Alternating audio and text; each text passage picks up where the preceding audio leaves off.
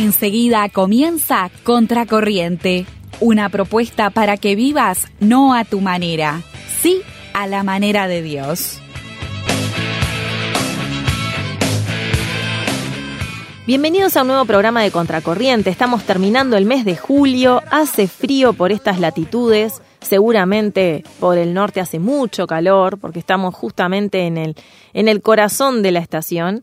Y gracias a Dios hemos recibido en el Uruguay lluvias. En el Uruguay hemos estado con, venimos arrastrando una sequía de hace mucho tiempo, de hace varios meses, y gracias a Dios por estas lluvias que han venido en este mes, que nos han dado como un respiro y, bueno, nos han permitido de alguna manera em, también sentirnos que hay esperanza.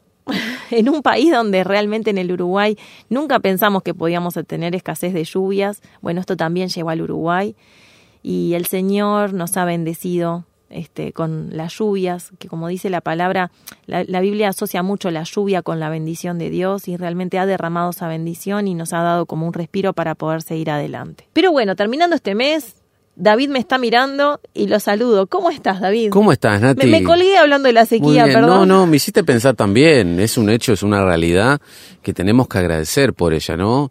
Viste que por lo general los días grises, los días de lluvia, son se, o se prestan para el típico comentario, qué día feo, ay, lloviendo, qué embole, salir a trabajar, salir a estudiar.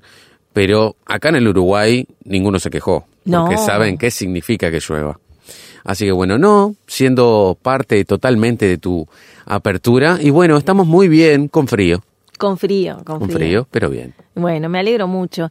Y bueno, y en este último programa del mes de julio, David, lo dijimos afuera de micrófonos y me cuesta un poco decirlo. Bueno. Pero te tengo que saludar.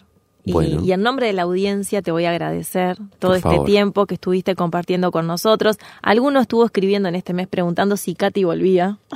Sí. No, no, no le agarró el ISIS. Pudo volver. Ni ningún yihadista. Vamos a decir que está entre nosotros hace unos días ya, pero le dimos un tiempo para que ella llegue, acomode su mente, su casa, sus cosas, su rutina. Y bueno, entonces decidimos que David también nos acompañara en todo este mes de julio, pero sí, Dios mediante, a partir del mes de agosto la van a volver a escuchar a Katy en los micrófonos de Radio Transmundial. Y, y bueno, quizás para el primer programa de agosto haya alguna sorpresa, ¿por qué no? Porque no, se trata Katy o David. ¿Por qué eso de Katy o no, David? No, no, tampoco es ser tan fatalista. Yo capaz que, no sé, capaz que ponemos un piano de fondo acá, hablamos con la producción porque tampoco es tan, tan drástico, tan dramático. Vamos a andar en la vuelta. No es que nos vamos del todo. Pero sí, sin duda, este mano a mano ya no va a estar. Y no, este mano a mano de esta manera no. Claro. Capaz que no es tan malo, capaz que pasa a ser un trío, capaz que. Mm, y no lo dejamos ahí. Lo dejamos, lo dejamos en suspenso. Pero muchas gracias, David. La verdad que fue un gusto eh, hacer contigo contracorriente en estos meses. Eh, creo que hemos aprendido a, a entendernos y a poder este, tener dinámica entre nosotros. Me han llegado varios comentarios de qué bueno la dinámica. A mí también. Este, comentarios de, che, ¿cómo pudieron entre los dos este, ensamblar? Y bueno, creo que eso es bendición de Dios también. Sin dudas. ¿No? Y, y también, obviamente, lo que sale por los micrófonos son solamente minutos, pero atrás de esto hay, hay mucho tiempo de conversación. Este, debemos confesar que muchas veces eh, hemos grabado y hemos estado más tiempo hablando fuera de micrófono. Que haciendo el programa, sin dudas. que al aire, pero eso nos ha permitido también conocernos un poco más. Exacto. Este, así que deseo que Dios te bendiga, bueno, que Él gracias. te siga utilizando. Vamos a decir al aire que David está con la vanguardia. Estábamos ahí con ese proyecto, sí, sí. Este, así que desde Contracorriente también estimulamos a que escuchen la vanguardia. Bueno, muchas ¿Querés gracias. decir algo? Aprovechar a, a, decir algo. No, invitarles, ¿no? Sin duda es, es otro público, ya es para no solamente la juventud, sino también personas o oyentes ya con una fe más sólida, ¿no? Tratamos temas complejos, pero también invitamos, como pasa en Contracorriente, a esas personas que simpatizan en la fe y que quieren ver nuestras problemáticas, todo lo que nos pasa, del cual agradecemos también que desde las producciones de estos programas no es que le sacamos el brazo a la jeringa, como se dice por ahí, ¿no? Si hay problemas los tratamos y los hablamos, porque tampoco es caer en un negacionismo, ¿no? También le hacemos frente a todo eso que nos pasa. Por supuesto. Así que bueno, este, estaremos siempre, ustedes yendo para allá, yo viniendo para acá. Esto no se termina. Simplemente, en realidad tendríamos, qué tristeza, va a escuchar esto Catherine Chamián. Nos ponemos tristes porque vuelve al fin de cuentas, ¿te das cuenta? Mi venganza, lo logré. No, vamos a decir que este, otra infidencia de contracorriente es que entre Katy y David se hacen muchas bromas de este estilo. Este, así que bueno, esto también es parte de contracorriente. Sin dudas, hay un buen ambiente, un lindo ambiente. Totalmente, totalmente. Así que bueno, David, siempre vas a ser bienvenido. Muchas gracias. No dejas de ser parte de la casa. sí, muchas gracias. Este, así que bueno, muchas gracias por este tiempo. Y bueno, y en este mes estuvimos hablando del libro de Mateo. Hicimos una recorrida muy linda por el Sermón del Monte. Nos quedamos solo en el Sermón del Monte, dos capítulos. Sí. Este, no, tres, cinco, seis y siete, tres capítulos. Tres capítulos. Pero realmente hay más para decir. Pero mira, directamente para insertarnos en el tema de hoy, te propongo escuchar una canción. Bueno, la escuchamos. Dale, y después que la escuchemos, me vas a decir cuál es el tema. Bueno, pues, qué desafío. Lo escuchamos entonces.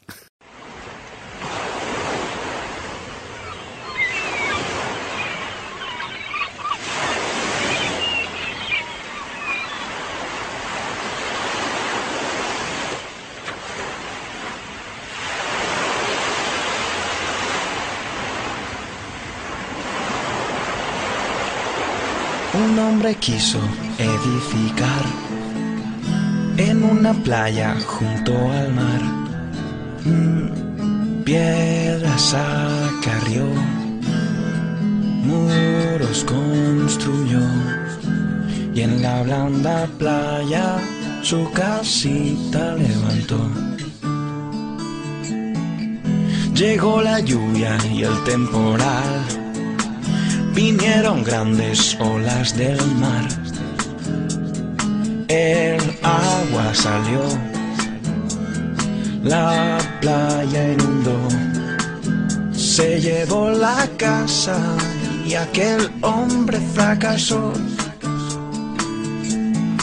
Si construimos nuestra vida sin Dios, nuestra casita se va a destruir. Jesús es roca firme y segura en él sin miedo podremos vivir. Si construimos nuestra vida sin Dios, nuestra casita se va a destruir. Jesús es roca firme y segura. En él sin miedo podremos vivir. Un hombre sabio fue a construir sobre una roca que había allí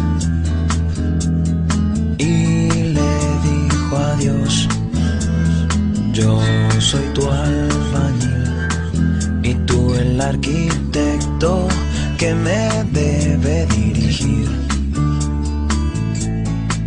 Vino la lluvia y el vendaval, vino el torrente con su caudal. Por más que empujó con mucho furor la roca de Cristo los embates soportó. Si construimos nuestra vida sin Dios, nuestra casita se va a destruir. Jesús es roca firme y segura, en él sin miedo podremos vivir. Si construimos nuestra vida sin Dios, nuestra casita se va a destruir. Jesús es roca firme y segura, en él sin miedo podremos vivir. Si construimos nuestra vida sin Dios, nuestra casita se va a destruir. Jesús es roca. Y luego de escuchar esa canción, Nati, ¿te parece si vamos de lleno al pasaje que tenemos para hoy. Vamos a Mateo 7, versículos 24 al 27. Cualquiera pues que me oye estas palabras y las hace, le compararé a un hombre prudente que edificó su casa sobre la roca. Descendió lluvia y vinieron ríos y soplaron vientos y golpearon contra aquella casa y no cayó porque estaba fundada sobre la roca. Pero cualquiera que me oye estas palabras y no las hace, le compararé a un hombre insensato que edificó su casa sobre la arena, y descendió lluvia, y vinieron ríos y soplaron vientos, y dieron con ímpetu contra aquella casa, y cayó. Y fue grande su ruina. Impresionante. Tremendo, ¿no? Bueno, ahora que vos lo leíste, te voy a hacer las preguntas yo. Ah, bien. Qué examen, ¿eh? Qué manera, qué manera de irse, te digo. ¿Cuáles son las dos personas que aparecen en este relato? Y en la canción, ¿no? Creo que la canción es clarita. Sí, bueno, hay un hombre insensato y uno prudente. Perfecto. ¿Y qué hizo uno y qué hizo el otro? A ver. Bueno, uno supo dónde edificar, dónde hacer su casa. El otro seguramente se guió por lo lindo, ¿no? Pensaba, ¿sabes qué pensaba? Qué lindo tener una casa en la playa, por ejemplo. ¿Quién no quiere Sí, tal cual. salir y tener la playa de frente, ¿no? Pensando en la arena. Pero el hombre precavido, por ahí pensó en los malos momentos, ¿no? Lo, lo que son las tormentas, lo que es todo lo que trae esta vida, a fin de cuentas, ¿no? En este tema, Sí. eh, mientras lo preparábamos, eh, hablé con mi esposo. Mi esposo es arquitecto. Entonces le dije, ¿sabés que vamos a hablar sobre el pasaje de construir sobre la arena y sobre la roca? Porque yo sé que a él le gusta este tema, porque mira. obviamente tiene que ver con lo que él hace. Claro. Y me dice, no me invitaste.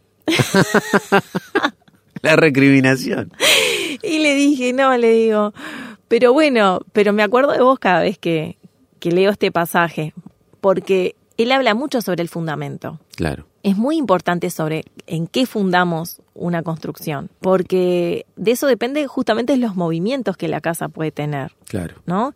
Y, y los peligros que se pueden correr en las fisuras, ¿no? Tal, el extremo es el derrumbe, Claro. pero sí las fisuras que pueden aparecer en la vivienda. Y acá el pasaje es clarito porque el, el- el Jesús compara al prudente con un tipo de personas y al insensato con otro tipo de personas. A ver, decilo vos. Bueno, el prudente es el que Jesús dice que escucha sus palabras y las hace. A eso va este texto. El insensato es el que escucha la palabra de Dios, pero no las hace. Y esta comparación Jesús la dice al final del sermón. Fíjate que no es un detalle menor, porque No. después que él da todas las enseñanzas, termina de una manera clarita. Dice, si haces todo lo que yo te enseño, van a llegar los problemas, los momentos difíciles, pero vas a poder sortearlos porque yo estoy contigo y porque te voy a dar la fortaleza y la salida en esas situaciones. Pero si vivís a tu manera, estás construyendo sobre la arena, porque sobre qué estás construyendo. Y bueno, yo qué sé, la moda de turno, las tendencias, las ideologías, el qué dirán, Mm. los consejos de los demás. Entonces tus decisiones no tendrán un fundamento sólido. Llegarán los momentos de dificultad, vendrán las tempestades y no te va a ir bien. Es más seguro que tu casita se caiga. Básicamente es como eso, ¿no? Sí, Versículo 27 dice, descendió la lluvia, vinieron ríos, soplaron vientos y dieron con ímpetu contra aquella casa y cayó. Y fue grande su ruina. A veces perdemos de vista, Nati y amigos que nos están escuchando, cómo el cine, la música, hoy las redes sociales, ¿no? Sobre todo en, en esta juventud que parece que está más presente que en otras eras, nos influencian en la concepción que nos hacemos de las cosas, de la vida, de la familia, del trabajo, de las personas, e influencian en las decisiones que tomamos. Por ejemplo, desde el lenguaje que utilizamos muchas veces, ¿no? Sí, sin dudas. Sin dudas, cómo nos referimos al otro, cómo elegimos al otro, porque esto genera comunidades, ¿no? Ni más ni menos. Por supuesto. Vos has hablado mucho en algunos programas sobre el tema del cine y cómo el cine es utilizado para... Sí, sin dudas. Es una, mirá, es una forma de propaganda de ideas simpática. Claro, Porque si yo te pongo un político hoy por hoy, la casta política, este, y no solamente de la casta, sino la política en sí, hoy por hoy un político está muy devaluado. Solamente lo va a seguir su sector. Pero si yo te lo pongo en una película con los actores que a la mayoría acepta, que tienen renombre, eh, con una buena producción audiovisual, algo lindo de ver, ahí la cosa cambia completamente. ahí te cuestionás, ¿no? Es como el pan y circo que tenían los romanos, ¿no? Era un tirano, pero nos entretiene. Tal cual. Y bueno, es como el tema de la publicidad también. Me hiciste acordar que hace unos días escuchaba un, un periodista, no, un periodista le hacía la entrevista a un político, no sé quién era, eh, que estaba hablando sobre un proyecto de ley que se, se está este, discutiendo en nuestro país sobre el tema de las deudas, de cómo refinanciar las deudas. No, no, no estoy muy empapada del tema, pero tenía que ver con eso.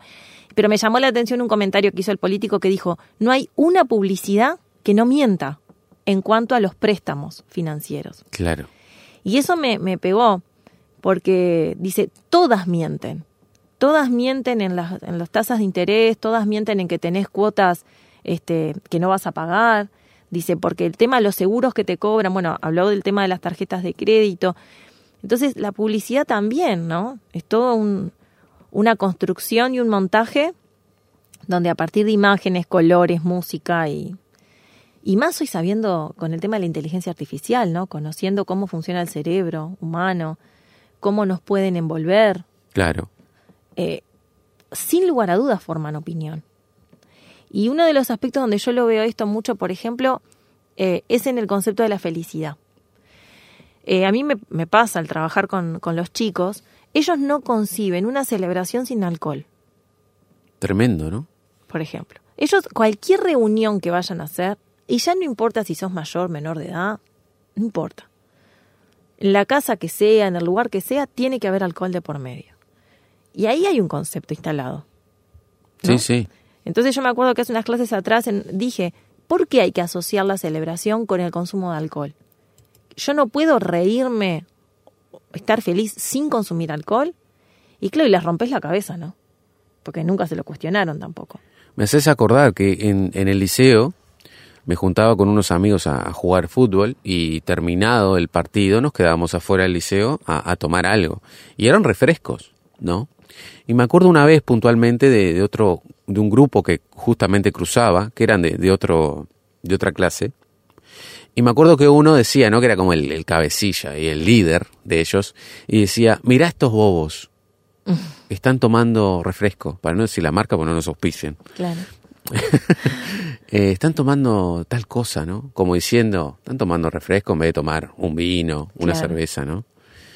Este, y siempre me quedó eso, ¿no? Y yo me acuerdo que miraba a mis amigos y era un momento tenso, incómodo. Y es justamente lo que te hace sentir la sociedad de hoy. Claro. Hoy si vos querés ser independiente en tus ideas, si no querés estar de acuerdo, ¿cuántas personas, y no te lo voy a venir a decir a vos, cuántos jóvenes en su adolescencia tienden a ceder por presiones, más por querer fumar, por, Por querer supuesto. tomar, simplemente por un tema de ser aceptado? Por supuesto. No ser juzgado. Por supuesto. Por algo se llaman eh, drogas socializadoras. Claro.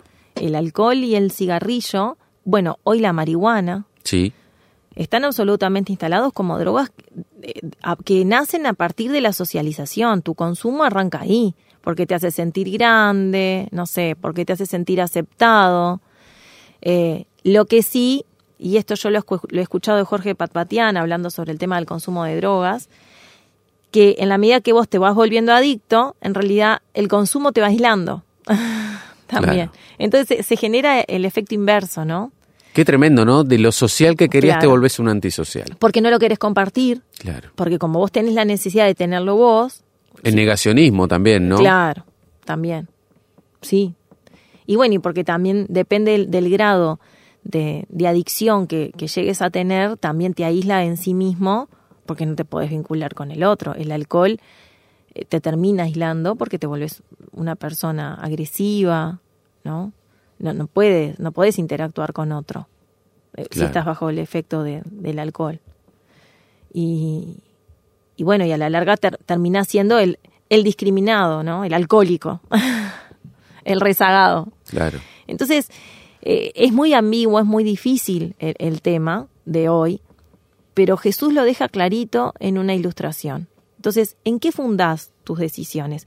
Y en este concepto de la felicidad que yo te decía este, hace, hace un momento, hace unos días atrás en la sala de profesores conversando con un colega, hablábamos sobre el concepto de la felicidad a lo largo de la historia, porque él me decía, está bueno estudiar la historia desde lo conceptual, me dice, dentro del ámbito social. Por ejemplo, me dice el concepto de la familia, de la felicidad, del trabajo, de la política. Qué bueno eso.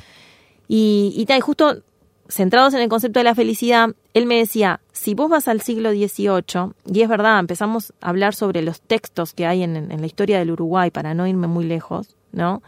Este, y para ser concreta en el ejemplo, los textos del siglo XIX que hablan sobre este, la felicidad están asociados al esfuerzo, al trabajo. Entonces, la felicidad como sinónimo de eh, lo que vos lográs a través del trabajo. Claro. ¿No? Del esfuerzo personal.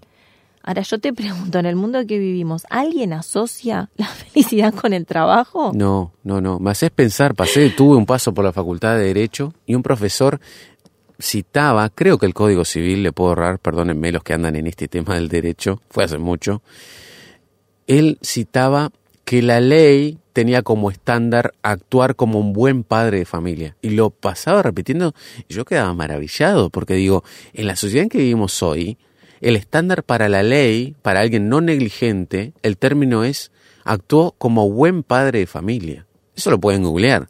Y es muy loco, ¿no? que haya un término legal que defienda o que sirva de garantía para que una persona en cierto problema, delito, falta, eh, lo que quieran decirle ante la ley, la ley ve si la persona actuó como un buen padre de familia. Ahora, ¿vos, es te muy loco. ¿vos te das cuenta que en esto que venimos hablando hace tiempo, de que cómo ves la influencia de la Biblia en, en los principios ¿no? sociales. Eso es un principio bíblico también. Sí, sí, sí, sin dudas. Porque la Biblia lo deja claro, el que no gobierna bien su casa... No puede con lo demás. Todo empieza en casa. Y ahora, sin embargo, en el mundo que vivimos es, tenés a un político que le arrima en un micrófono, que habla, que, que dice esto está bien, esto está bien, y la, vida es cualquiera. De repente la vida personal, te enterás de cada zafarrancho que decís, y este viene a mandar y a establecer una ley. Hoy no hay ni respaldo de eso. ahí estamos en otro tema, ¿no? Pero tiene que ver justamente con esto de la arena y de la roca, sin lugar a dudas. ¿Dónde fundamentamos? Porque nosotros como sociedad tampoco le estamos exigiendo a esa persona que si está legislando por mi interés, pero no es capaz de cuidar al interés de sus propios, entonces ¿de qué estamos hablando? Claro. Y yo no sé eh, si alguno nos paramos a mirarlo desde ese lado, ¿no?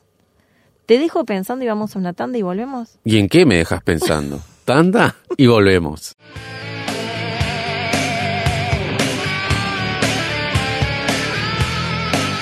Estás escuchando Contracorriente. Ponete en contacto y danos tu opinión por el signo de más 598 916 610. Búscanos y seguinos en Instagram como Contracorriente RTM.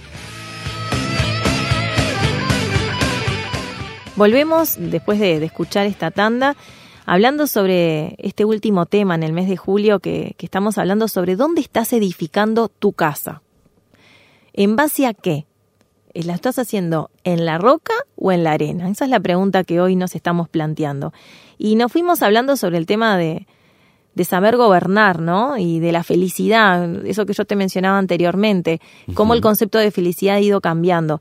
Y, entonces, si bien vos ves que a nivel social el concepto puede ir cambiando, ¿no? Que obviamente, hoy si yo te digo que la felicidad en el concepto del siglo XX es efímera, yo si la tengo que definir es, es efímera, tenés que estar bajo el efecto de alguna sustancia para poder realmente sentirte feliz, dura lo que dura una fiesta, no es un estado de situación estable, porque uno puede estar feliz, llorar al rato, al rato sentirse satisfecho, al rato quererse matar, no sé, es como muy inestable.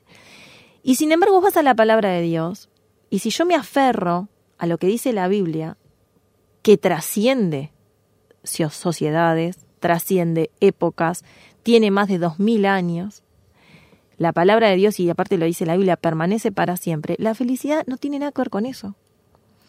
Y vamos a poner algunos ejemplos, ¿te parece? Sí, cómo no.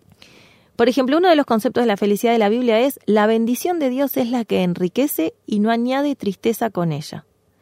Fíjate que acá es que la bendición de Dios no depende de las circunstancias, sino que depende de mi relación con Dios.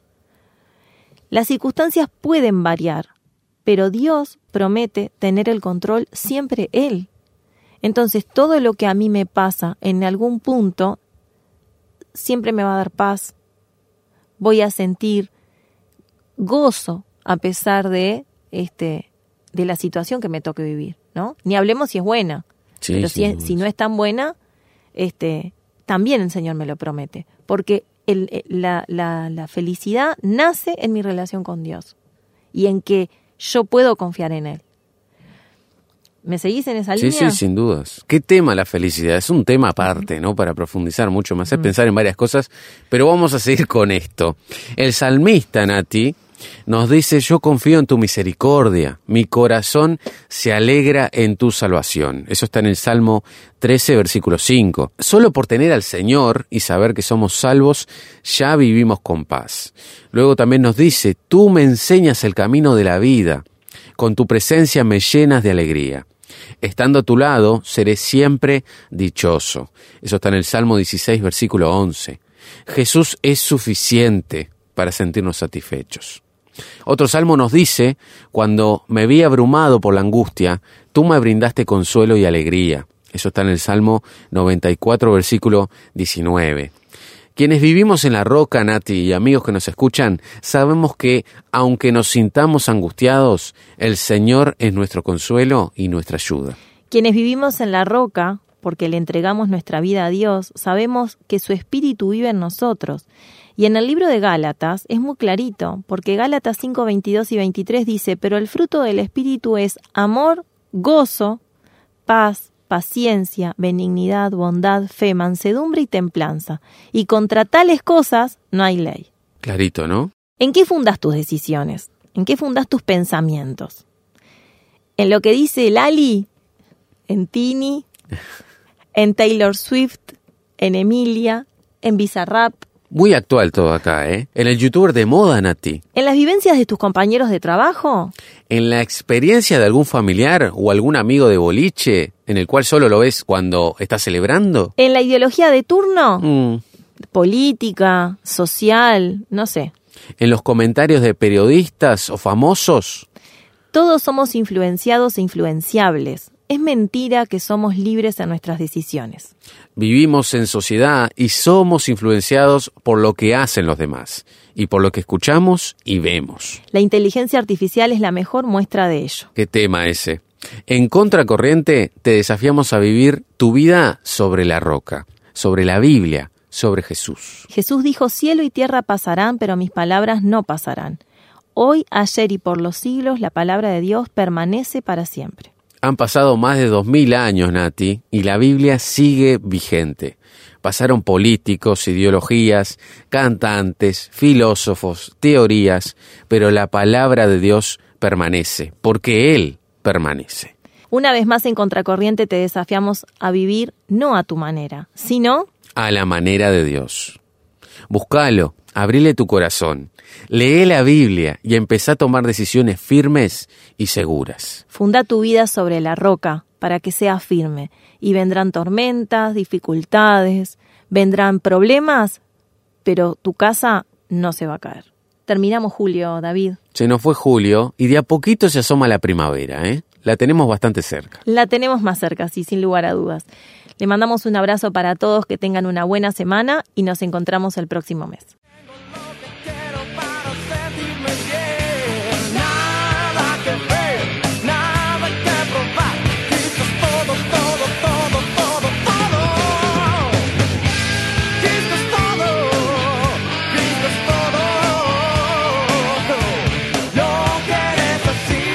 Hasta aquí escuchaste Contracorriente, desafiándote a vivir no a tu manera, sí a la manera de Dios.